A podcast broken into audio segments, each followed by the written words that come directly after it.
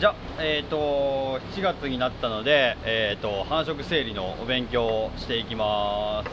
お願いします。えっ、と繁殖整理ははじめえっ、と家畜人工授精師講習会のテキストを見ながらやっていこうと思ってます。まあえっ、と10月今年の11月ぐらいかなに人工授精の講習会があるのでそれに研修生は取りに行かせてようと思うのでまあ重複するかなと思うんですけどえっ、と普通に繁殖の、あまあ、発情を見つけるとか、ねあの牛舎で乗りかけとか見ると思うけど、うんうん。まああんなん知ってるけどまあ概要からうんうん。こうテキストに書いてあるやつの初めからこう見ていってえっ、とまあ種なんだろうな畜産の家畜増殖ご増殖法っていうのがあるんだけどほそういうのの法律の中のやつとかまあ本当に概要だよね。ああいうの知っておくとえっ、とおいおいこの仕事続けていった時にあの必要になってくるというか法律知ってるのと知ってないのじゃまた全然違うしで家畜ってどういうそのホルスタインっていう品種とか黒毛和牛っていう品種があるけど、うんうん。それはどういう意味があるんかみたいなのもなんとなくざっくり知っておくとまあまあまうんあ後から役に立つので本当テキストの1ページ目からまあ順番にまあざっくりでね本当にたったと飛ばしながらやっていこうと思ってます。でテキスト開いて一番初めに第1章畜産概論って言って書いてあってお我が国の畜産の遠隔と特徴って言って、えー、とう日本で、えー、と牛乳が飲まれたり、えー、とお肉が食べられたりした経緯みたいなのがここのうんうん。第1章のところに書いてあって、うんこれはもう僕が学生の頃だから十何年前のテキストになるけどそれのやつは平成9年度みたいなこと書いてあって国民1人当たりの食肉消費量は27.8キロ卵は17.6キロ牛乳乳製品がミルクに換算して93.2キロに達してて今後も今までにないほどに消費が増加すると予測されている。まあ増えてますよね世の中。あの皆さんね普通に食卓にだってお肉出るじゃん。うん。ね。うんで牛乳も普通にね飲まれてるし。今日すき焼きよみたいな。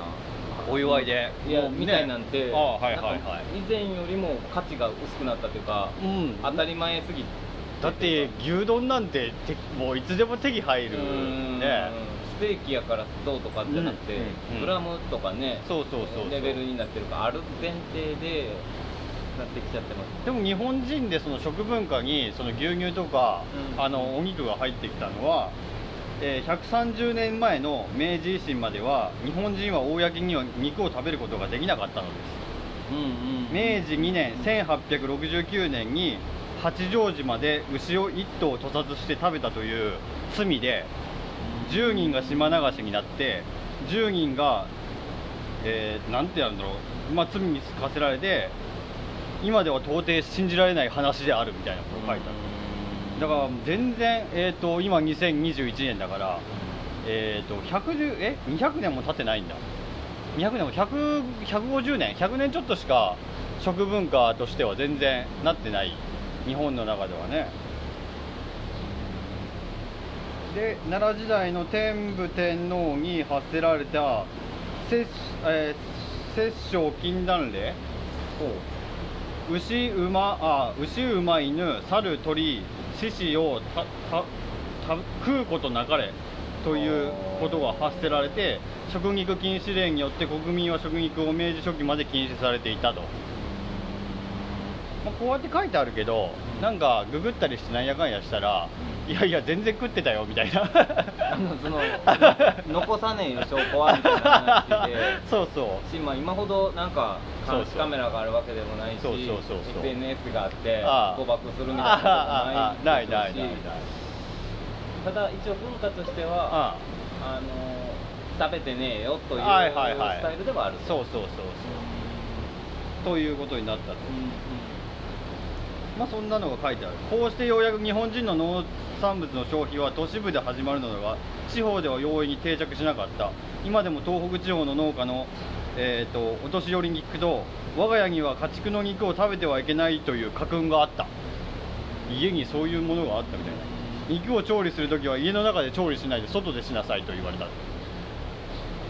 え？だからなんか罪深いことだからみたいな。まあそのしきたりというか様式というかそうそうそうそう。で卵牛乳肉は病気の場合需要競争剤みたいなことになってて一般庶民にとって現在のように身近ではなかったと。で昭和期の初めに畜産物の消費量がわずかであったことも知られているとで宮城県の元畜産課課長は昭和の初めあの家に牛乳や搾取業と称した。が牛乳を届けに来たなと見ていると1週間後には葬式が出たものだったと。え？いきなりつあの飛ばされちゃってるねえだからあの病気で死にかけた人にうあの元気にななりなさいよって牛乳を持ってったけど、まあ元気にならなかった死んじゃったよっていう昔 話だという話でね、はあ、だから薬みたいな感じだったよっていうことぐぐらい。それぐらい貴重でうん。こう栄養がうんあったよっていうのがあったわけですで日本の農業と家畜。古い礼儀飼料がなければ家畜がない。家畜がなければ肥料がない。肥料がなければ収穫がないというものがある。あーだだだだって書いてあるけどね。家畜を飼うことは穀物の増産のために不可欠であったと。初めはだから家畜を使って牛とか馬とかは食べる用じゃなくて普通に重機の代わり今でいうねああいうのの代わりに使われてましたよ、まあ食べるなんてもってのほかだと。いうことですね。でまあそれで穀物が取れるようになってから家畜というものが流行りだしてでそうやって食肉文化がなってきましたよみたいなのがだんだんと書いてあると、うん、歴史的にはね。あーとまあ歴史じゃねここら辺はどんどんどんどん全然だから食肉文化ってい当たり前だけど 本当に150年 もう経ってないよと。全然。で海外見見るとこれうん。海外はもう全然紀元前何年から乳製品は食べられていたみたいなうん。ものとかが残されてたりするからもうその文化圏として全然その歴史が違ってだから消費量も全然違うよね。もう本当に生活の一部に入っあの食生活の一部にその入ってるっていうレベルが違うというか、うん。うんないのがおかしいというか。なぜっていうああああ今もチーズや牛乳の消費量とか、まあ、食肉の消費量とかも、まあ、外国外国行ったら分かるけどステーキ頼ん。だらステーキの量ってもう半端ねえしハンバーガーでもね牛乳でも1ガロンみたいなのが、うん。うん全然違うから、うん、そうなるとだからその食べる文化がある人があるってことは消費が多いってことなのでそれだけまあ畜産業がこうなんだ主要主要な農産物、になってるよっていうのでその時点でまあ日本はまあ少ないなっていうのが分かるっていうね、で増えていくって言ってもまあそんな急速にこうガーンって増えるってことはまずないから、うんまあ、人口にね減っていくと思うから日本はね、まあ、農産物っていうかそのそういう畜産物を食べる人もまあ少なくはなってくるんじゃないかなと思うけどね。うーんとまあ、第一次世界大戦を契機にして都市の人口国民の生活様式の向上は畜産物の消費を増やし伸びてくるとトウモロコシなど飼料を輸入したりとか輸入量は1927年14.3万トン。だったけど1932年から36年には92.6万トンまで増えたと。何倍 ?5 倍ぐらいまで増えたと。ドバッと。そうですそんな感じですね産物がどんどん伸びてきてますっていうのはまあまあねバブルに向かってこう敗戦して戦争終わってからの日本の復興みたいなのに必要不可欠だったというところは書いてありますね。でここ今も変わってないやつね。飼料輸入依存の高まり。戦後の急激な畜産の進展は書いたように1954年の飼料保税控除制度の再開もあって輸入農耕市場依存を一層強めることになる1960年の輸入量は233万トンで1980年には2000万トンを超す状況であり飼料の自給率は1970年の49.6%から1985年以降40.0を切るに至っていると食料自給率25.1%というのは4本足の牛に例えれば その3本その3本の足を地代の安い外国の土地の上に置いて成立しているということですよって。例えばならば。はい。まさまさにまさに。はい。はい。って言われてます。はい。そのわかんない。ね。そういうことなんですね。そういうことなんですだから日本で畜産業を作ってます。外国に依存されてますよっていうのがとても分かりますね。うん。まあだからこれで畜産物の生産や輸入や消費の状況とか畜産物の輸入自由化の進行と畜産の課題みたいなのがポンポンポンって書いてあってまあ一番初めに言うその畜産のこう今まで始まった歴史なんかをから始まって入っていくというテキストになってますね、本当にマジググってとかその専門の雑誌みたいなのを J ミルクとかああいうところが出してたりするのでそういうのを見ると牛乳の歴史とかも分かってそうそう。歴史は繰り返すというか、まあ、変わってないというかいろんなその法律とか規制とかってすっごい関係してんだなっていうのがうん。この一言をこのところで見るだけでもちょっとでも分かるから、うん、国国産自給率増やすぜって簡単に言ってもそうそう増えないよっていうのはまあうん。そういうところがあったりする、うんかなっていうのが分かるね。外国からの圧力がすげえしね本当に。で第2部に入ってって家畜の主要品種の特徴家畜の品種の成立はその起源が同じでも異なる自然的土地気象状況下で飼育されさらに異なる用途のために長い間育種され続けていくうちに自然淘汰と人為的淘汰を受けて元の集団と明らかに区別できる遺伝的特徴を持った集団が形成されることであると。そのこともあって古来土地が品種を作るとさえ言われてきた土地が品種を作るです。いいこと言うな。いいこと言うな、うんで牛。家畜としての牛ね、はあはい。1995年。家畜牛は世界で13億600万頭飼われていますと。ゼブーっていう品種とヨーロッパ牛の2種に分けられてゼブーが半数以上を占める。ゼブーってわかる？あのコブコブが生えてるような牛。コブ牛とかいう？ゼブー以外に言い方あります？えーと何だったっけ？出てくるよ。ブラジル人がよく言ってるよ。名前が出てこんが ゼブーかゼブー牛とかで検索すると出てくると思う。んだけど、はあはあはあはあはあはああなんか熱帯とか亜熱帯に種として飼われているが、って書いてあるね。うんうんうん。うんうん。ゼゼブーがほぼほぼ。ゼブーが半数だと書いてありますよ。でゼブーにも乳幼種薬用種乳犬幼種がありゼブーはヨーロッパ牛より高温ピロプラズマ症に抵抗性があると十分な装置条件ではヨーロッパヨーロッパ牛の方が生産力が勝る。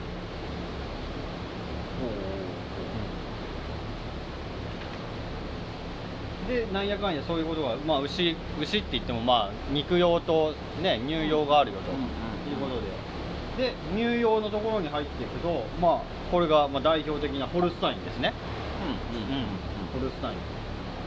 ホルスタインはラインライン川下流のデルタ地帯の在来種がゲルマン民族の移動に伴われて西に進みオランダのフリースランド地方で乳幼種として改良されたのがホルスタインだと。ドイツのホルスタイン地方にも分布していた、うんアメリカのに両国から導入されホルスタインフリージアンと呼ばれるようになった。ホルスタインだけど正式名称はホルスタインフリージアンという。えー、と日本には1885年にアメリカから初めて導入された。名前が長かったのでホルスタインと名付けられたそうです。あ普通にこれ今勉強になったねこれ。わうん。かりますか？うん。ホルスタインフリージアンって。長いな長いな。ホルスタインでいいやっていう。川上哲はい也です、あ川上さんっていう。の 哲也ぶち切ったみたいなことと一緒ではい。はい。そういうことですねちょっと長すぎますもんね。確かに確かヨーロッパではむしろフリージアンの方が一般的だそうです。哲也いやもうやめ哲てよ。也の方がいいって。に恥かくやつやめてよ。なんかあれ川上さんって呼ばれてレオナルド・ダ・ヴィンチみたいなね話でダ・ヴィンチダ・ヴィンチ言ってたら誰みたいななんかレオナルドです。みたいな。そのパターンちょっと嫌やな直したいな。みんなホルとか呼んでるじゃないですか。あホルとか呼んでますね。いや不利やん。っていうマウントは取った方がいいってやつです、ね、なんだそれ。なんだそれ。マウントはやめた方がいいというやつ。え1800何85年。85年とかにうん入ってきてたん輸入されたん。マジ100年ちょっとでしょ？100年ちょっと？100年ちょっとだよな。ああ。まだ輸入され日本に輸入されて100年ちょっと。いやそれこそその時にこんだけこの未来はちょっと見えあてな見えてたんかな。ああないでしょう。だから伝統がとかなんやかんや言うてるけどそんなにないんだっていう。ちょっとまあいまだに若干外国感ありますけどね。はいはいはいはい。なんかホルスタインの色味というか、はいはいはいはい。日本ではこの来ないなっていうはいはいはい。うん。あるよ家畜牛の品種としては最も古い品種であるあそうなんですね。はい。へ我が国では乳乳飲用牛の需要が多いので、ーうんうん。アメリカ、カナダからたびたび導入されていて現在でも高能力牛が輸入されている。もう今本当生体輸入ってほとんどないけどね。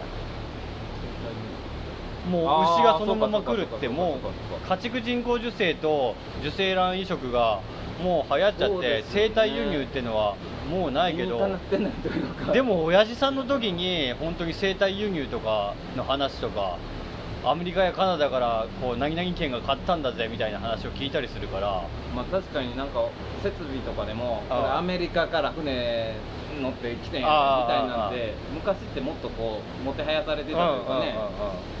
確かにありましたけど、うん今も全然ないね、そらそらそうなんでしょうけど。そりゃそうでしょ でも実際にはね あその生きた状態でわざわざおお届けはねあは確かにリスキーだなリスキーだろう。今今やろうと思ったらね。うん。うん。でもそうでしか入らなかったからっていうことだね。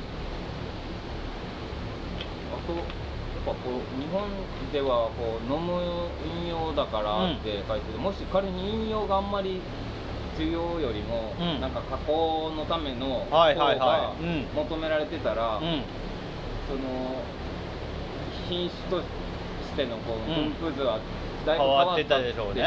ね。ね。っていうことなんでしょうね。そうそう。だけどこれからだからその食用が食用というか牛乳が余ってくるような状況になるんだったら日本もそういうふうに考えてくると思うよ動物性タンパクをそのうん。チーズやああいうのとか保存が効くものにしようみたいな俺らはホルスタインいっぱい買ってんねんから飲んでよって言い切れないかもしれないし。そうそうそうそうそう。いやそれこそこう飲用うん。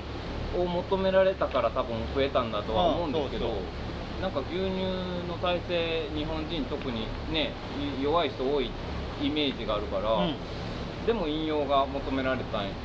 なんか いやなと。まあだから外国からの圧力もねあ穀物を買えっていうのが始まったからやっぱちょっとおしゃれを感じる部分もあったのかなとか。アメリカの歴史の方をやるとそのすごいその穀物の添削をしようっていう政策ができてその国内自給率を上げるために穀物自給率を上げようっていう話になってうん。余剰分は輸出してやっていこうっていうのの第一にやられたのが日本だ、まあ日本だっていう言い方されるから。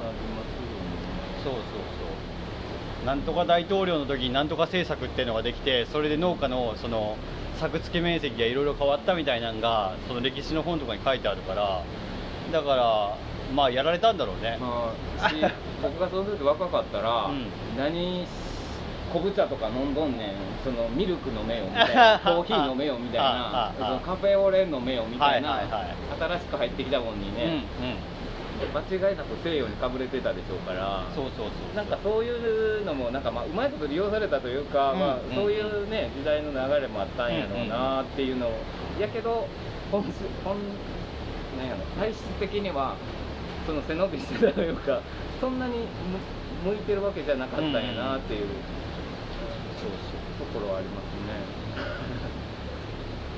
でえっ、と黒白斑ないしはあ。白黒斑うんうんうんうん。これって別に大した意味合いは別にないんですかね？ないね全然。はいただその、そのなんやろ輪丸顔な人と四角顔というか、うん。輪郭の違いだったりうん。のぐらいで別に何のあれもうん、ない、品種のあれは全然ない。ないんですよねでここここ。本種の成立過程でショートホーンが交際交配されたために赤白斑が生まれるようになったの、うんうんレッドホルスタインっていうのはここからなんですよね。だからショートホーンっていう方がそのなんだろうな。あー生産能力が高いとかその体が大きくなるとかそういうのが多分あったんだと思うけショートホーどンはお肉用お肉用ですいいんよね。はい、うん、のやつが間に入ることによって体の大きさを改良しようみたいなのが入ったからそれの覚醒遺伝でレッドが出るようになったよただし能力とは関係がないのでカナダが1969年アメリカは1970年日本は1978年から失格とせずに登録できることになっていると。そのあとレッドはレッドが出てもあなホルスタインじゃないよとはならないようになったっていう。ってことはもううーわということをやった。っ てうーわとうーわ赤毛出た早出くたやーっていう、ねそのレッド欲しかったのにみたいなああ感じでうわレッド出たみたいな時代があったってことですよね。あったあった。だけどそれをあのラホルスタインだとは認められなかった時代もあったよっていうことだね。だって色違うもん。みたいあな話しちゃったりしたんかもしそうれないですねえそれって日本が一番やっ長く一番遅いね。遅いねやっぱ。でヨーロッパでは赤白斑のホルスタインの協協力協会もある。レッドホルスタイン協会。ホルスタイン協会みたいな。はいはいはいはいはい本種の体型体格はアメリカ型とヨーロッパ型に分けられてアメリカ型は非乳能力の向上を主な目標として改良されてヨーロッパ型は産肉性についても改良が進められてその結果アメリカ型は大型し大型体が大きくなって体高はメスで1 4 0センチオスで1 6 0センチ体重は6 5 0キロオスは1トン100ぐらいであると。だそうですよ。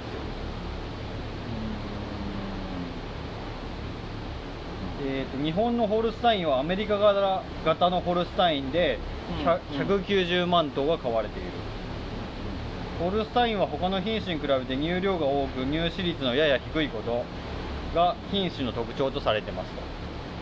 搾乳速度は速くてでなんやかんや書いてある。ここに書いてある。乳量が2万キロを超すものがスーパーカウと呼ばれているってここに書いてあるえ今あ今のスーパーカウああ。もそれは基準は一緒。いやそんなことないね。もっと上がって。上がってるか。スーパーのうん、でもまあレベル2万出たらスーパーだけど、うん。乳量だしねこれ。乳成分関係ないしね、ああそっか置き去りですよね。性質は温順で団団地よりも寒地に適し28度を超すと乳量が減少する。オランダのように草が豊かなところでは非乳能力をよく発揮するが草の良くない装置の放牧では能力が低下する。世界の主要な酪農国に広く分布されて我が国の乳牛のほとんどがホルスタインだがオスは去勢して全て肉用とされていて178ヶ月で700キロ以上になる。100万頭強が使用され重要な牛肉資源になっていると。ホルスタインの品種の特徴ですねこれが。で次ジャージーですね。イギリス領ジャージー島原産で軽量は褐色だが濃淡があって体格は小柄で体高122センチ体重380キロ。えっ、ー、とあそれがオスあメスね、オスは135センチで700キロぐらいがジャージーだと。典型的な乳幼型体型で乳房の形状も良い。乳量は3500キロ程度が乳脂率は5%虫固形分は9%に近く。脂肪球が大きいのでバターを作りやすい品種だと。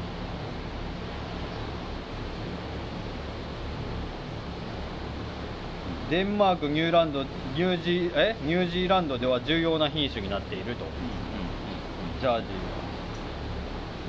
えーと日本では1874年にアメリカから輸入されたがその後増殖しなかった。増殖しなかった。はい。戦後草の利用性が高い品種として酪農振興法という法律装置農業提唱という法律が関係して現在入地帯に1954年から59年まで1万2400頭が輸入され集約酪農地域に展開した。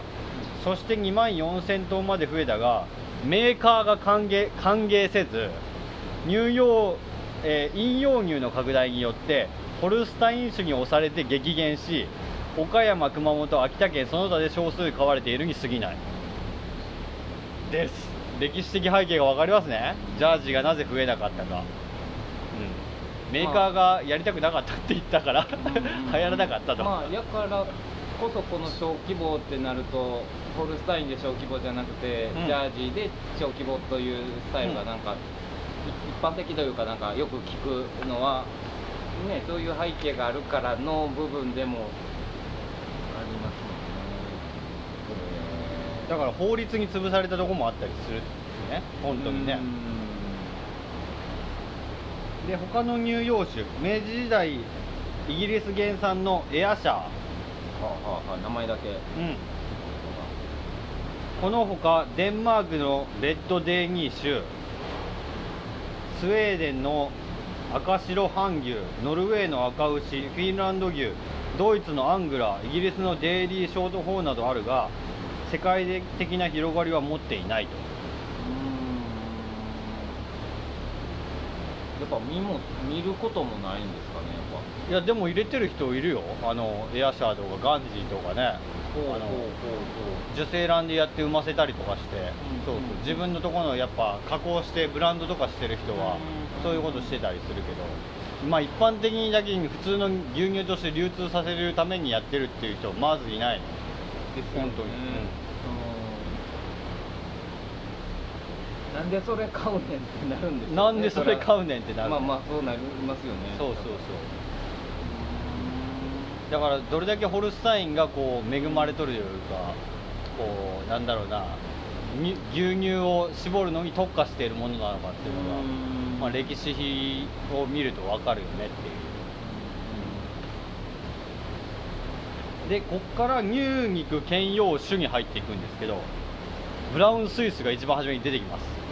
ブラウンスイスは乳用種じゃないんですね。乳肉兼用種として日本では入ってきます。我が国に関係あるものについて述べる。先進国では薬用なくなったがもともと乳肉薬産用としようとしてスイスの山岳高地で重用されたものであった。ブラウンスイス、うん。うん、スイスの北東部の山岳地帯で成立した品種で欧州はじめ多くの国の牛の改良に用いられた。我が国には1901年に輸入されて黒毛和種の改良に貢献した。アメリカに輸入輸入され乳幼種として改良されたものは乳量が多くアメリカンブラウンスイスと呼ばれスイスを含むヨーロッパ諸国に輸入され使用されていると。スイス原産のものに新メンタールがある。我が国に導入されて赤毛和種の改良に貢献した。え？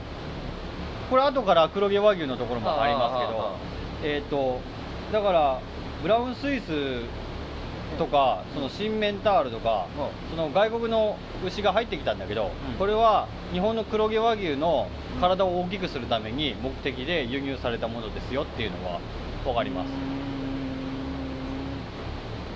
欧州ではこの他にも乳肉兼用種多数の地方種が使用されているが山岳種もあるが乳,、えー肉乳肉兼用種は我が国にはいないので品種名は省略すると。だから乳肉兼用種としてその登録されてるんだけど日本では乳用種として入ってきてますよっていうことですねブラウンスイス。乳を絞るため。とでこれで乳用種肉用種、えー乳肉菌用種は終わりで今度肉用種に入ってきます。肉用種の一番初めアバティーンアンガス。アバティーンアンガス。それはもうアバティンをあの取ったアンガス。そうですねアンガスと呼ばれてますね。ヨーズガではね。イギリスのスコットランド原産で毛色は黒。角は無角。体型は典型的な肉用型。メスでは1 2 5センチ。体重5 5 0キロ。オスは1 3 5センチ。8 0 0キロぐらい。早熟早肥で早く太ってくれると。肉質は外国種のうちで最も優れている。我が国には1916年に導入されて無角和種の造成に貢献した。1961年に岩手青森北海道に再度入れられて1991年には9700頭まで増えたが1994年には北海道を中心に7100頭になっていると。ここさっき言ってたショートホーンはい。次ショートホーンになります。はいイギリスの北東部原産毛色は赤白かす毛がある。我が国には1869年に初めて輸入されて明治時代は乳用ショートホーンが推奨されたと。日本短角種の改良に乳用と肉用のショートホーンが用いられて肥育が容易で、えー枝肉ぶどまり肉質も良い方である。次ヘレフォード。ヘレフォードはイギリスのイングランド北西部のヘレフォード州原産。丈夫で飼いやすいため世界に広く分布している。1898年アメリカで突然変異によって無核の牛が出現し現在の無核ヘレフォードが作られた、えー1961年に岩手青森北海道に輸入されて1986年に4800頭まで増えたが1994年には北海道を中心に2400頭になっていると。で次シャロレーになります。フランスのシャロレー地方原産。毛色は白みがかったクリーム色。赤肉生産の牛で、えー豚尻であるって書いてある。豚尻ってなんだろうな。プリンってプリンってしてるから。政治体重が42キロから45キロとして大きい。で日本には1960年に北海道の曽田牧場が輸入されせ昭和40年代まで各地に交雑種が作られたが政治体重が大きくなるので計算でないものには難産の例が多くて肉の繊維質が太く脂肪交雑が入らないため肉質面で嫌われて現在はほとんど飼われていないと。これは日本ではうん。あんまりいなくて、うん。ロッパとかそっちら辺にはまだおるんだからいるんでしょうね、そうそうそう。そうなんか日本人があんまり好きじゃない肉感。そういうことだったことってだなんとなく分かる気がしますはいはいはいはいまあ大体日本の牛っていうか黒毛和牛とかだったからうん。原産のやつよ。それからまあ牛産ませるにしてもでかすぎちゃったからやめたっていうことで。規模感がちょっと合わないんですよね。なんかせあの日本人のこの管理の性格というか、うん。にも合わないんかもしれはないなっていうイメージはありますね、次リムージン。フランスのリモージュ地方原産。毛色は明るい赤褐色これも早熟早肥で中区の伸びが良くシャロレーに次ぐ地位をフランスでは占めていると。で日本では1985年カナダから山形県米沢の伊東牧場に試験的に輸入されて1996年より白川の家畜改良センターでそれを用いて黒毛和種の交雑が行われ脂肪交雑に関する遺伝子の解析を試みる実験が行われたと。まあ外国産の肉用紙はこういうふうな歴史をたどって、まあ今でも小頭数買われてると思う日本にもいると思うけどこれもまた流通の問題でやっぱりもう黒毛和種とか交雑種がまあ多くなってるから、流通しにくいね本当に。日本でこう普通に市場を出したとしても安くなっちゃうから。自分のところで肉を販売する人とかああいうところだったらまあ特殊特色特色があってこうブランドとかなんかできたりするんだろうけど、普通ではまあ取り扱わない。そうね、うん、次えー、と今度はじゃあ日本の品種になってきます。黒毛和種ですね。1900年から在来牛。天然記念物の見島牛や半野生牛に近いものでがいたいて毛色体型に変異の多い雑多な小型の役用牛。だから、えー、と農作業のさっきも言ったようにその今でいうコンバインドがコンバインじゃないやトラクターとか、うん。ああいうのの代わりに使ってたもの、でだけどお肉用に改良されるためにヨーロッパ牛が交雑されてさっきのねあの、うん。外国産のやつが黒毛和牛に交雑されて兵庫県広島県はブラウンスイス。広島県はショートホーン島根県はデボンという各地でバラバラの品種が交配された。うん。いずれも交雑により体格は大きくなったが動作が鈍く農耕作業能力の低下が見られたので、うん、また豚回りの低下と肉質劣化の問題があったため交雑は打ち切られてそれらの雑種集団をもとに薬肉兼用の改良和種としての改良が1912年以降に進められた。そして1944年に薬肉よ薬肉用牛としての黒毛和種が成立した。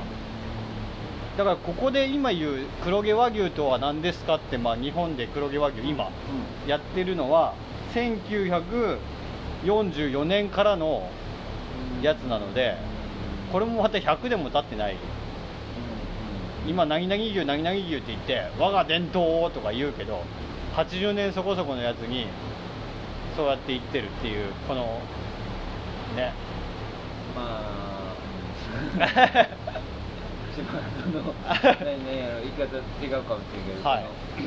生粋の日本人ですって言えるかなっていう状態では お前ら外から来や来よってみたいな。はいはいはい。言ってる割に、はい。みたいなところも、い。やだから冷めてるよ。だから家畜人工授精師とか勉強した人とか昔から農家のおじいちゃんとかは私わしは何代目から和牛を飼っててみたいなこと言うけど歴史を紐解くとそんなこともないよっていうのが和とても好きですからね。そうですね。そうですね第二次世界大戦に疲れて肉用種への改良が1962年より本格的に進められましたと。もうだけど農作業用じゃなくてもう肉専用というなことになったわけですね。でもそこら辺まではその、うん。うん。あのそのつもりで行こうっていうスタイルやったっていうのもあるんですもんねそうそうそうそう。そううん牛というものが大体農作業の道具として使われてたっていうのがある歴史背景なんだろうね、う1977年に全国和牛登録協会主催の第3回全国能力共進会の閉会式で共進会の成果をもって和牛の肉用種としての完成が宣言された。1977年に和牛ってこういうもんですぜってやっとできたってことね。そこを仮にスタート地点とするのならばね、はいはいそのはいわかんないその結婚記念日じゃないけど。じゃあそこからってなると何年こ今年でも何年やなみたいはい。な何周年やなはい。みたいはい。なことになるとはいはい。まあ日本古来からのというのはちょっとちょっと違う話にはなっちゃいますよね、そういうことですで黒毛和種の最新の審査標準。1989年。ここちょっと、まあ、本が古いから仕方ないけど体高はメスが1 2 9センチオスが1 4 5センチメスの体重が5 4 0キロオスが9 6 0キロであると。で肉質の優れ優れていることが最大の特徴で繊維質が細くて脂肪交雑に優れて世界的に評価されていると。全国で飼われている和牛の数は94%牛の94%肉用種の94%もう乳用でいうとこのホルスタインという。そうですね。そうそうそう。175万頭を占めていますと。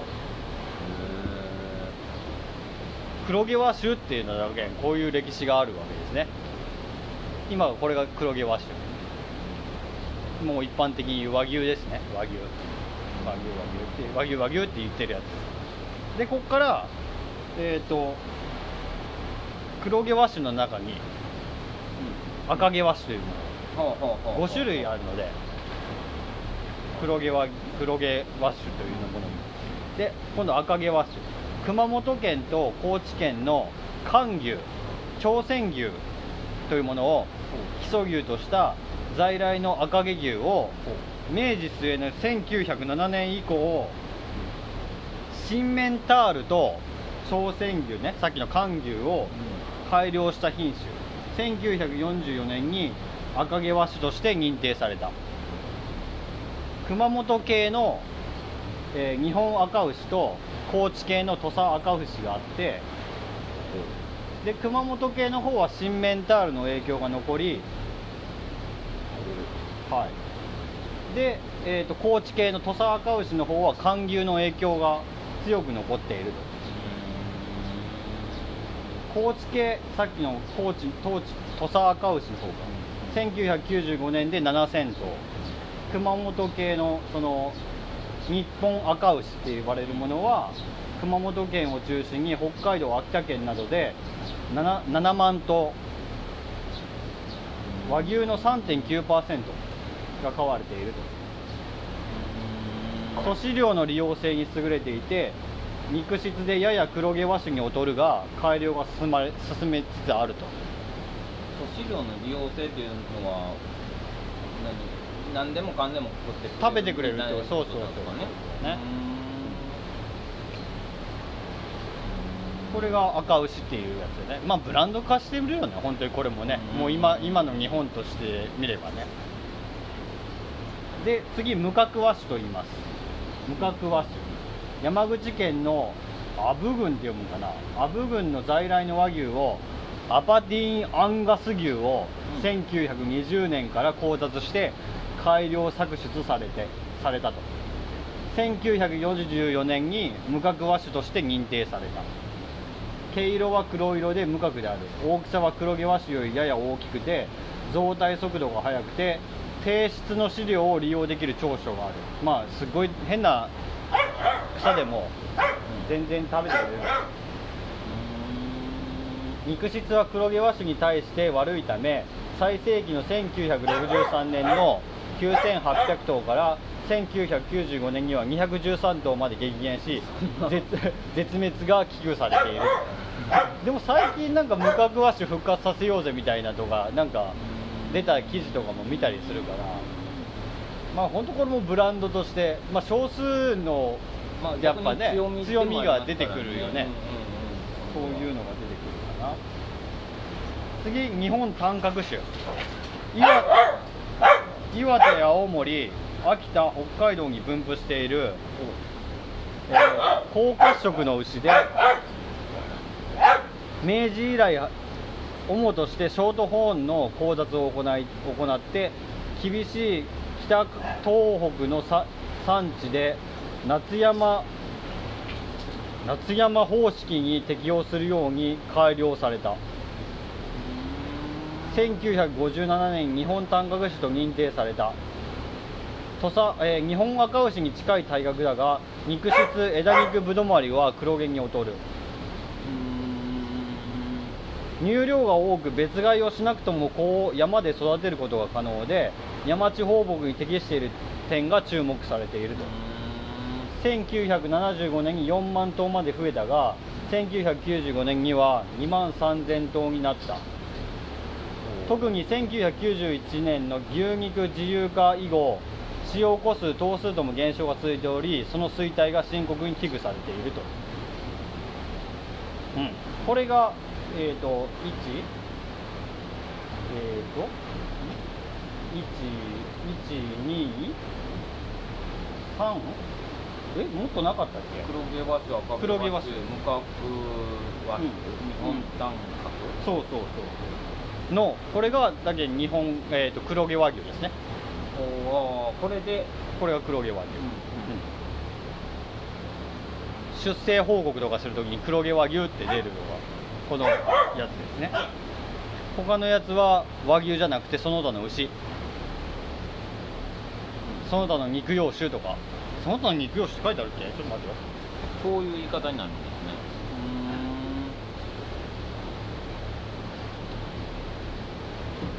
個体識別番号のやつで出ると,、えーと、種別って書いてあるでしょ、種別にホルスタインジャージー種交雑種交雑種は過去肉専用種と乳用種のやつで黒毛和種赤毛和種日本短角種無角和種黒毛和種赤城和紙の交雑和牛館交雑かっこ8以外肉用肉専用種4から10以外乳用種みたいなことになるわけ。そういうその分け方になるんですね。そうそうそう。個体識別番号の登録出すためそれぐらいそれぐらいの数というか、うん。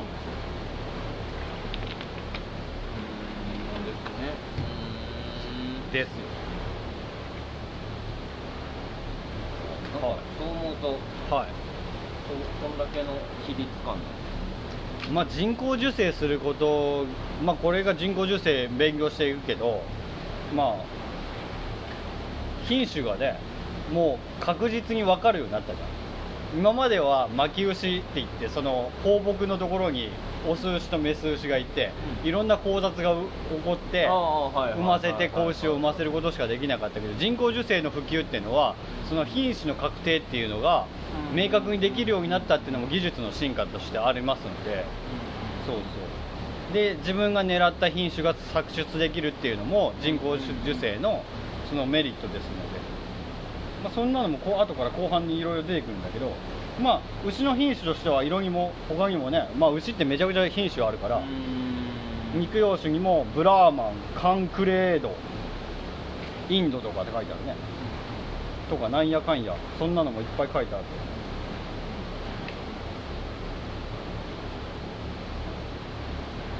乳肉の生産に関与する要因。っていうのがまあ第1部のこの畜産概覧概概論に書いてあるんだけど哺乳類は分娩した子供子供を育てるために特有の乳腺を持ちここで乳を再生合成して分泌している。乳は乳タンパク質乳脂肪乳糖海分ビタミンなどの平症の通りた組織を持ちそれぞれ種の、えー、子畜にとって必要な栄養価を持つ。ここら辺はあんまり重要じゃねえっていうか、うん、後からまた勉強するんで。まあいいかなみたいな。まあいいかなって気がするね、まあ、乳房ってどういうふうになってるのとかそういうことが書いてある、今日はその品種のとこかな。品種のとこ、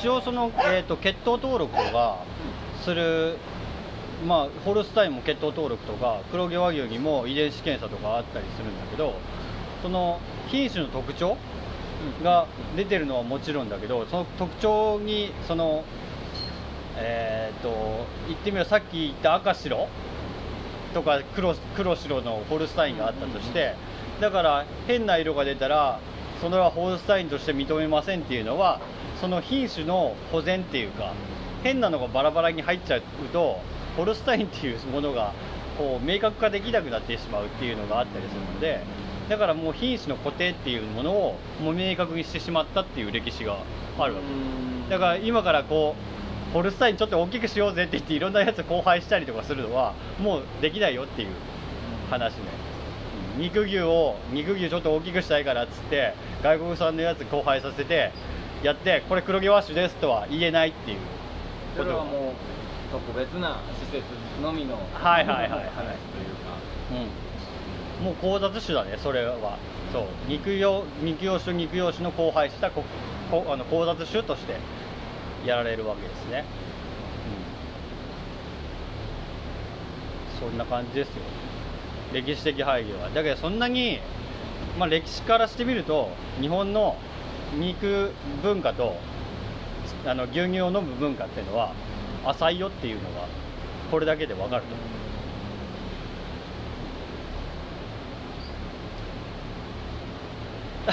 う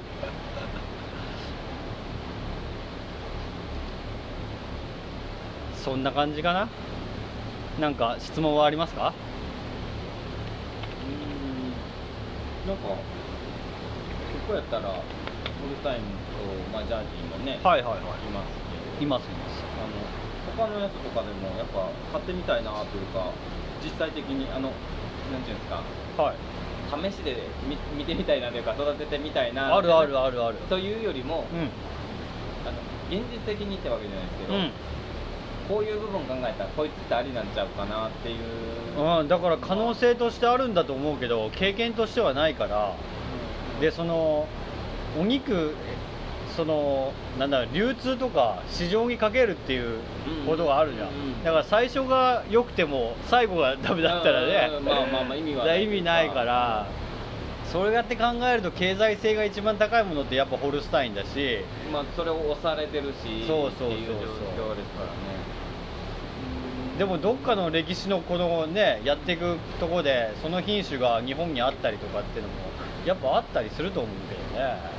考えてみるとね。なんかそこのなんていうんですかその大まかな部分うん。はフィットしたと思うんですけど、うん。こその今度細かい調整というか、はいはいはいはいはい。その部分はなんかこれからありえるのかなと思って、うん。こうもっと細かななんかあの住み分けというか。さっきあったけどゼブーって言ってその亜熱帯とかにすうんうんうん。住むやつ。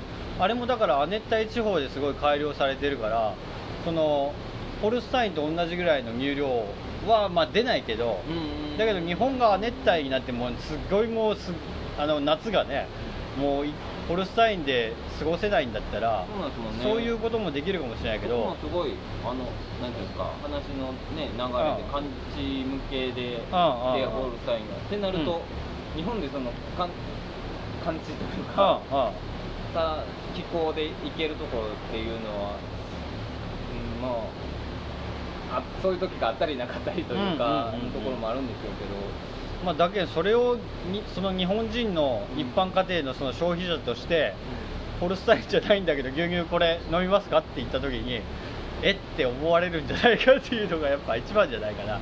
イメージイメージとして、うしもうなんか何年だからってわけじゃないんですけどで50年ぐらいやるとん、あ。あ50年なんやとは思うねんけど、ん。でもその自分がちっちゃい頃からそれから親からとかおじいちゃんから教えてもらったら、もうはい。昔からやってるみたいはいな感じがあるしうん。このなんか分からへんけどこのタンポポとかでも西洋タンポポがもう日本のタンポポみたはいなはいイメージやったりするし、で名前聞いた時に「えあそうなんや」みたいな「あえせえ？うちら東洋の魔女と聞いてたけど 西洋あアメリカザリガニもだってもうね、ザリガニだもんね。もう夏って言ったらさみたいな。子供の頃さつったよねみたいな。日本のね古き良き文化みたいなむしろ。俺らが子供の頃あんなしたでみたいなアメリカザリガニをさ。はいはいはいはいはい。やっぱりそういうところはあるから。あるある何が？日本人というかあ。何が日本かっていう部分はちょっとあの確かにねねっていうことだよね。うんイメージ感も含めてそうそうそうか変えられないというか、うん。っていう部分はあるのかなって。いやでも少ない少ない餌って限られた餌でやっぱ乳量確保しようってなってホルスタインがやったけどまあねそれがもう余るぐらいになっちゃってるから何かしらまあ考えてもね面白いかもしれないと思うわ、思うけどね。でもこのなんかまあ乳量だけでなく、うんうん。あの多分これはあの日本という国が、あのうん。あの潤ったからだうんなんですけどね、乳量が今度乳量がはまあ当たり前でうん。これぐらいキープできたら今度質を、ねはいはいはいやっぱなった時に、なんかやっぱりホルスタインのこの今買ってるうん。比率それこそジャージーの方が濃いからってわけじゃないんですけど、ねうん。なんかまあ僕がたまたま見たところジャージーって少ないイメージだったはいんで、はなんかそういうジャージーの比率を今度増やした方があれなのかなとか、今今以上にちょっとずつね。うなんかそういうのも思ったりはするんですけど、うん。そうでもないうん。う別にないね。そういうことはないね。全然ね。今までぐらいちょろっとそうだね。いたらいいかなぐらい、うん。もやっぱ本当に儲けれる儲けるっていうかそのとりあえず今の現状でその利益として大きいのはホルスタインの方がやっぱりういいから、うーん。基準がそうそう。どしてもそこは。それこそ乳業とか日本がやっぱジャージがいいですよって言ってこう法律が変わるみたいなことになってくるとあそっちが面白いのかなとかなったりするんだと思うけど一個人でどうこうっていうのはやっぱちょっと難しいところがあると思うけどね。かといってそのみんながあんまり聞いてない、はあ。あんまり飼ってない牛を、はあ。まあ、はあ。ペットではないんですけど、はあ。珍しい野郎で飼はあ。ってはやっても、うん。なんかこの仕組み上うまいこといかないようにはなっているというか部分ですからあくまで個人の趣味というかね。なってしまうというか、うん。それがもう50年前とかもうちょっと前だったら話違かったかもしれないんですけどちょっとそこら辺もいろんなものが固まってきたというかそうだね。ねそうそうした部分もあって。まあ今回はこんな感じかな。本当にまあ品種のあれもうこんなテキストに書いてあるけどマジでググった方が早いっていう。言っちゃったらあれだけど。ですわ。はい。まあ興味がある方は。牛品種とかで検索してもらったら ホルスタインとか言ってググってもらったら出てくると思いますんで。勉強してみてねっていう話。じゃあそんなところで。じゃあ終わります。ありがとうございます。ありがとうございました。削減しますえー、と時間になったので今日はここまでです。この配信良かったよって方はサポートそれとおすすめよろしくお願いします。質問などはコメントや DM その他にも Twitter や各 SNS 質問箱もありますのでそちらでお願いします。あとこんなことが知りたいとかやってほしいなんてことがあれば募集しています。酪農家の本業に支障が出ない程度に継続して頑張っていければなと思っています。じゃあではこれから削減します。ありがとうございました。